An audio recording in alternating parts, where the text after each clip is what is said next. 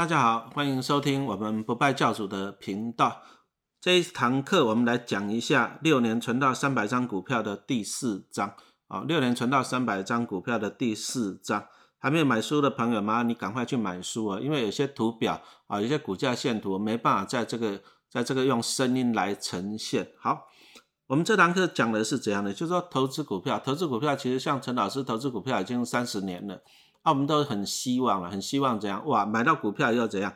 能够低进高出啊，每一把都赚。啊，事实上有没有这个机会？啊，答案是没有，除非是你这样神呐，啊，真的是神的境界才可以做得到低进高出。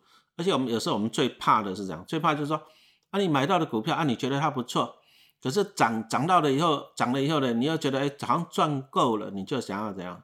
想要说停利啊，或者说你想要赚价啊，结果好股票你就怎样没有抱住了啊？这个可以讲一下我亲身的经验。我记得台积电，当然台积电现在大家是觉得说很热门的一只股票，可是事实上哦，台积电以前报哈，像老师抱它抱很久了，以前曾经报的也是很无聊，很无聊。为什么很无聊？你知道吗？以前股价是六十块上下。然后一年就配三块钱，那要死不活的，要动不动的哦。这个历程很久啊，我记得超过十年。啊，那个时候有时候就在想啊，六十几块啊，涨到七十几七十块卖掉算了。为什么想说七十块卖掉？因为嘛，它一年配三块钱，六十块涨到七十块钱，你赚十块的啊，赚了十块，就等于赚三年的股利啊。所以说有时候就想啊，涨到七十要卖掉算了，啊，跌下来再买回来不是更好赚价差？还好没这么做，为什么呢？因为后来大家都知道，台积电七十八十这样一路冲冲到五百块，哦啊，所以说你如果说好股票，啊你卖在啊卖出去，哦你就会怎样会受伤。所以我们还是要跟大家讲，就是说你要怎么样才能够抱得住金鸡一母，也就是我们这堂课要讲的。那一只股票你能够抱得住，为什么能够抱得住啊？重点是你要看到它的价值。那什么东西是价值？我们举个例子来讲啊，比如说你去。买了一间店面啊，假设你花一千万买了一个店面，那店面啊，再假设一个月收租金五万块，那这个五万块就是你的，你认为这个店面的价值，你一定是看到租金划划算，你才愿意出一千万的价格啊去买它嘛，是不是？啊啊，所以说你今天你买店面，你最主要是看到它的价值啊，比如说一个月五万块，一年就六十万，然后你愿意出一千万的价格。去买它啊，当然了，也许你钱比较多一点，你愿意出到一千五百万，甚至是两千万。但是你在买这个店面的时候，你一定是先看到怎样，看到了它的价值。那假设假设，比如说今天我们讲说股票有股灾啊，其实房地产也是啊。当在股灾的时候，房地产的市场也不会太好。那么假设假设那个店面，哎，你真的在一千万的时候买到了，如果说你买到，那万一不小心跌跌到八百万。你会难过吗？你会难过说啊，我这样赔了两百万，你会难过吗？好像也不会，为什么呢？因为你当初买它的原因是因为你看到了它的价值，就是一个月五万块的房租嘛，是不是？啊，所以说跌的时候你不会难过，因为你看到它的价值。同样的，如果从一千万你买了后没多久涨涨到一千两百万了，哎，你会因为说啊我已经赚到两百万的价差就把这个店面卖掉吗？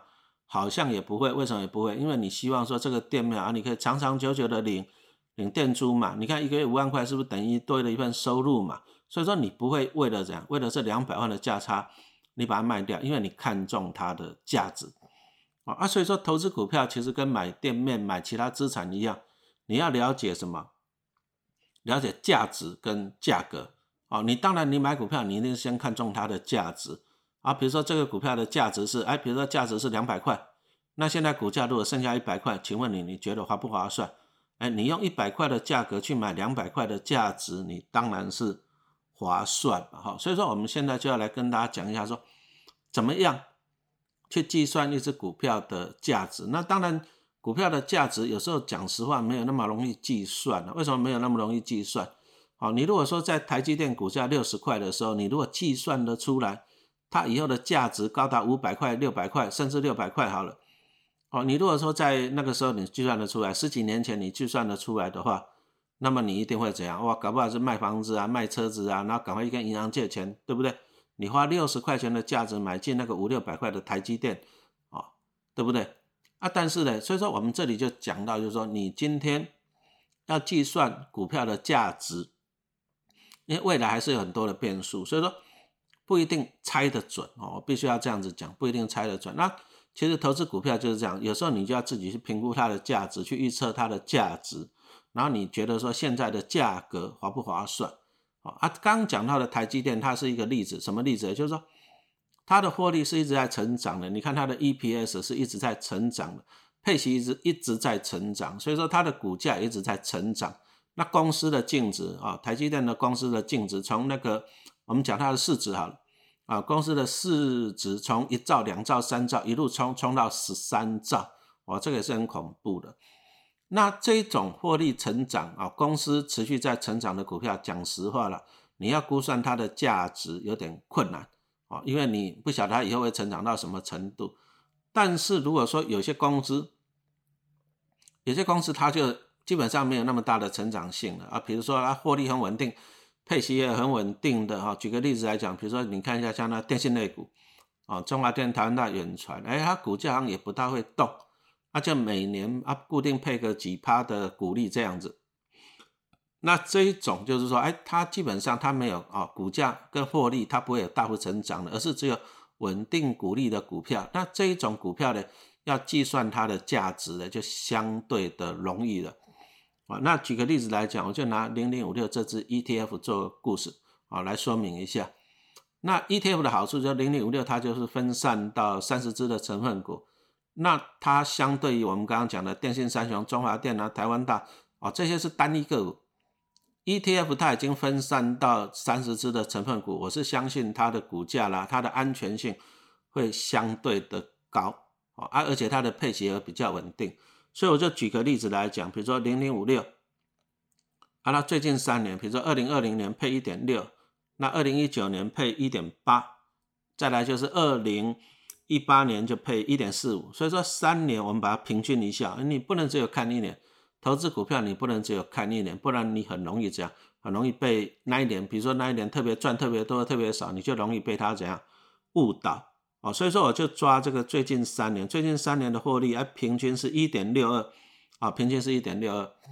那我们从这就可以看到了，一只股票如果每年配给你一点六二，那么你如果愿意投资二十年，那这里讲到说，啊，大家可能啊，二十年好久好久，啊，其实其实讲实话啦，你有时候你买一个店面，你收租金回本，有时候都需要三四十年，对不对？啊，如果说你把钱放银行定存，你甚至要放七八十年，都还不一定能够变一倍哦。啊，所以说投资股票，如果说你今天你你预计就是说我希望能够二十年回本，也就是说他每年拿一点六块钱，一点六块钱嘛，我们刚讲零零五六过去三年平均一点六块钱，那么二十年回本，我们就这样给它乘过去啊，乘上去算一下，一点六二乘以二十等于多少？三十二点四元，也就是说啊。如果零零五六这只股票你愿意长期持有它二十年，那么股价在三十二点以点四以下啊，都是这样，都是不错的。在三十二点四就是它的价值嘛，所以说价格只要在这个价值以下呢，啊，都是值得你买进的。但是有时候股价会波动了，股价会波动什么意思？比如说像二零二零年三月，二零二零年三月的时候，零零五六我记得跌到二十一块多，那么你如果说在二十一块多的时候，你把它除以它平均配的一点六六二元来计算的话，哎，你会发现呢，只要多少年？只要大概十三年多啊，十三点二四年哦，你就可以回本了啊。所以说，我们从这里就看到一件事，就是说，你如果说你能够了解一只股票的价值，你会发现说，它价格越便宜的时候，事实上是啥？是买进的时候。可是有时候人性，什么样讲的是人性？就是说，大家看到股票在涨的时候会很开心。那你又怕它，怕说你没有买到的，它涨上去你没有赚到，你就会讲会追高。可是追高的时候是什么意思呢？就是你用更高的价格去买到更少的价值，划不划算？当然是不划算。你输钱的几率高不高？高啊。可是，在涨的时候大家都很开心，就去追高啊。其实这个就有点不大正确。那同样的，当股价在跌的时候，你反而会怎样？啊，你怕它今天跌了，明天又跌了，你现在买的后天会不会跌？你怕损失。结果你反而怎样，反而把你手上的股票呢赶快卖掉。那赶快卖掉的时候，这时候出了一个问题啊，因为股价一直跌，这时候的价格已经低于价值了。事实上是应该买进的时候，可是你又因为恐慌，结果你在低点的时候把股票卖掉了。啊，原因还其实也是很简单，就是说你如果说你没有办法去计算一只股票的价值，你不了解它的价值，你只会随便去猜它啊。比如说听人家讲哇，这只股票好好，这只股票好就去追啊，因为你没有办法去计算它的价值，就你就追到高点了啊。接着跌下来的时候呢，你也没不了解这只股票的价值，跌的时候你就在恐慌、恐慌、恐慌了，然后你就怎样知道怎样便宜的时候用力卖，因为你在恐慌啊。所以说，这个最主要的原因就是这样，就是说你不了解一只股票的价值啊。你如果说你今天没有办法计算股票的价值，我真的就建议你就去投资这种，就是第一个，我们刚刚讲的零零五六这种圆形的 ETF，或者像零零八七八，那他们的好处就是说，第一个，它三十只成分股平均分散到三十只成分股，倒闭几率高不高？倒闭几率非常的低了。那么你只要的便宜的时候就怎样？便宜的时候就表示它的价格低于它的价值。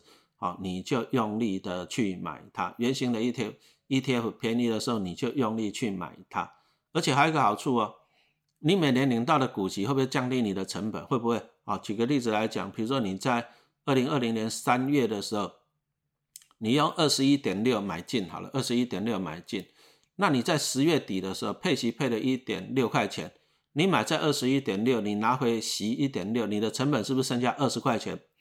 啊，所以说这种原型 ETF 它也在配息的，像这种高股息的零零五六、零零八七八，啊，有稳定在配息的，你只要持续持有它，啊，你的成本会一直降低，因为领到息会一直降低你的成本，啊，搞不好十几二十年后你就零成本了，零成本你股价就算再跌你也不用恐慌啊，因为你成本很低，而且怎样，而且你还可以持续每年的领到它的息嘛，哦，这样子讲的就是说。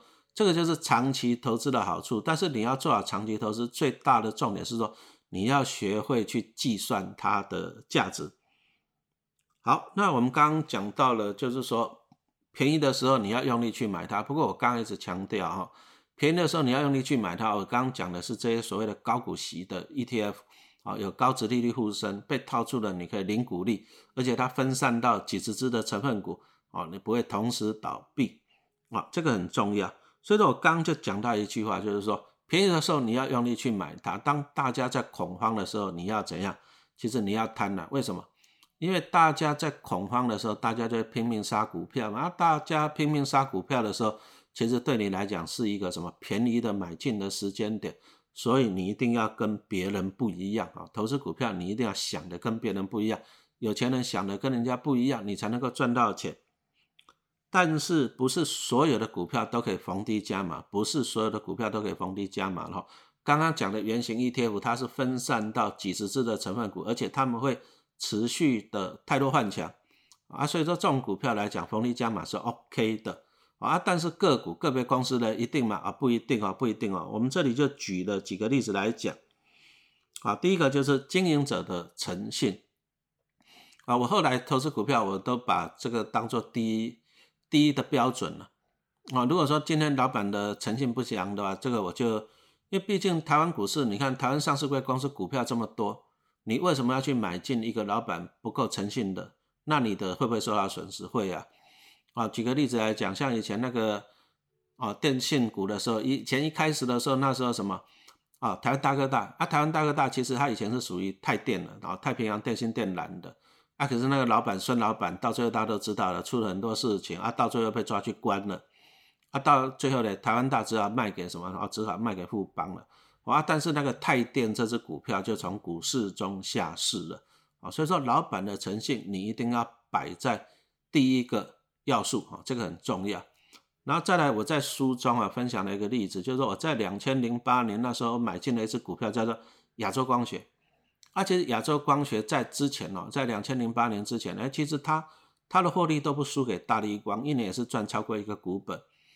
啊，结果呢？结果就是因为公司的方向错误啊，公司它就是忽略了忽略了手机镜头这一块，他们还是做传统的数位相机的镜头。好，啊，你忽略了，你走错方向，走错方向也就算了。所以说我那时候买了没多久就开始赔钱啊，金融海啸完就开始赔钱。可是我那时候看他们老板哦，他们老板就。出来喊说啊，金融海啸隔年要赚啊多少钱，转亏为盈。结果我听他连续喊三年转亏为盈，结果连续赔三年啊，到最后我是觉得说啊，你老板连自己公司有没有赚钱都搞不清楚了，而且你要乱讲话啊，所以说我那时候就把这只股票就认赔了，那我就从此再也不买这只股票了。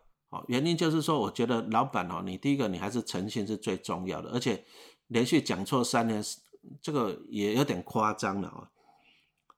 接着我们来讲到第二个重点，就是讲什么样的股票你要认赔，一样拿我刚刚讲的亚洲光学做例子啊，因为它的走错方向了。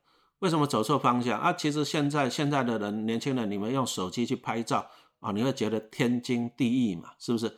可是其实啊，其实像老师这种老一代的人，我们以前那种傻瓜相机是要那种卷胶卷的，你们可能没看过啊，卷胶卷的。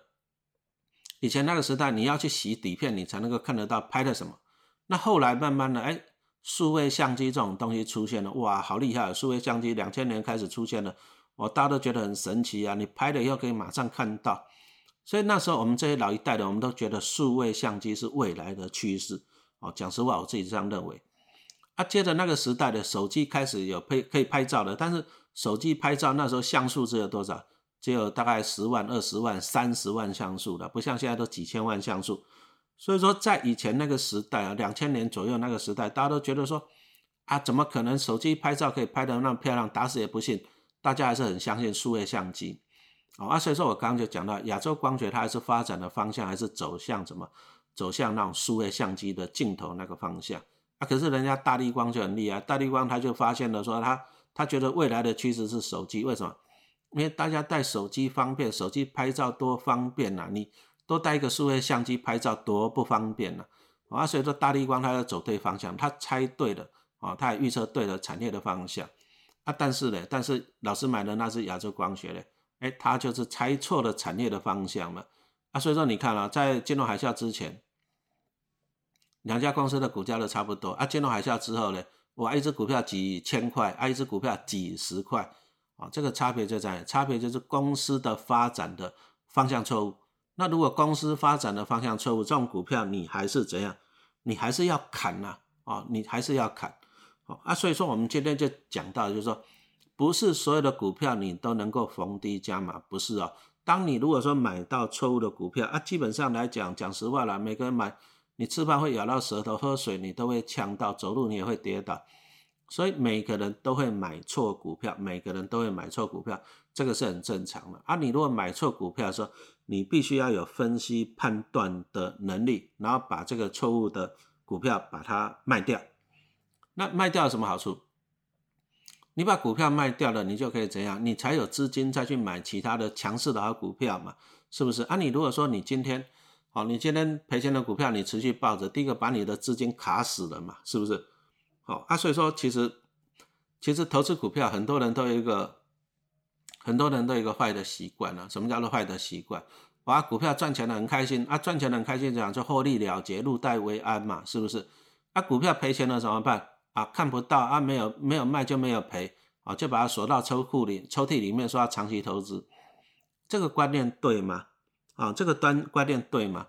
你想想看哦，你如果说，比如说你在玩扑克牌好了，对不对？玩扑克牌，你开始马上就把你赚钱的股票，就是你你的大牌，你把那个大牌全部一开始就打完，啊，剩下你后来你剩下的手上的牌，是不是都剩下烂的牌？那你会赢吗？同样的，我们今天投资股票是这样子。你如果说你不懂得计算一只股票的价值，你如果不懂得计算一只股票的价值，啊，你赚钱了你就怎样，就急着要停利，你把赚钱的股票你就怎样，通通的获利了结都卖掉了。请问你，你剩下来在手上的是什么样的股票？啊，当然是赔钱的股票。那么你如果说你满手都是赔钱的股票，那你将来赢的几率高不高？我相信这个你将来赢的几率。是很低的哈，所以说你今天我们今天讲的就是说，哦，你要忘掉股价，为什么忘掉股价？如果说你买到好的股票，好的股票我刚刚讲到了，你要能够计算它的价值，啊，你如果没有办法计算它的价值，你就按照我们刚刚讲，你就买这种原型有配息的 ETF，按照它每年平均每年配多少钱，啊，你愿意投资多少年，这样你就可以算出它的价值了哈。那你有好的股票，你记得要抱牢它。啊，记得要抱牢它，为什么？因为它可以一直帮你产生稳定的现金流哈。啊，你有不好的股票，按照我们刚刚讲的，老板经营的诚信不好啊，啊，再来就是这样，公司发展错误方向，或者公司的获利一直衰退，那么你必须还是要把它砍掉，砍掉之后你才有多的钱来怎样来去买进新的好股票哈。好，我们这一节课就讲到这里，谢谢大家的收听。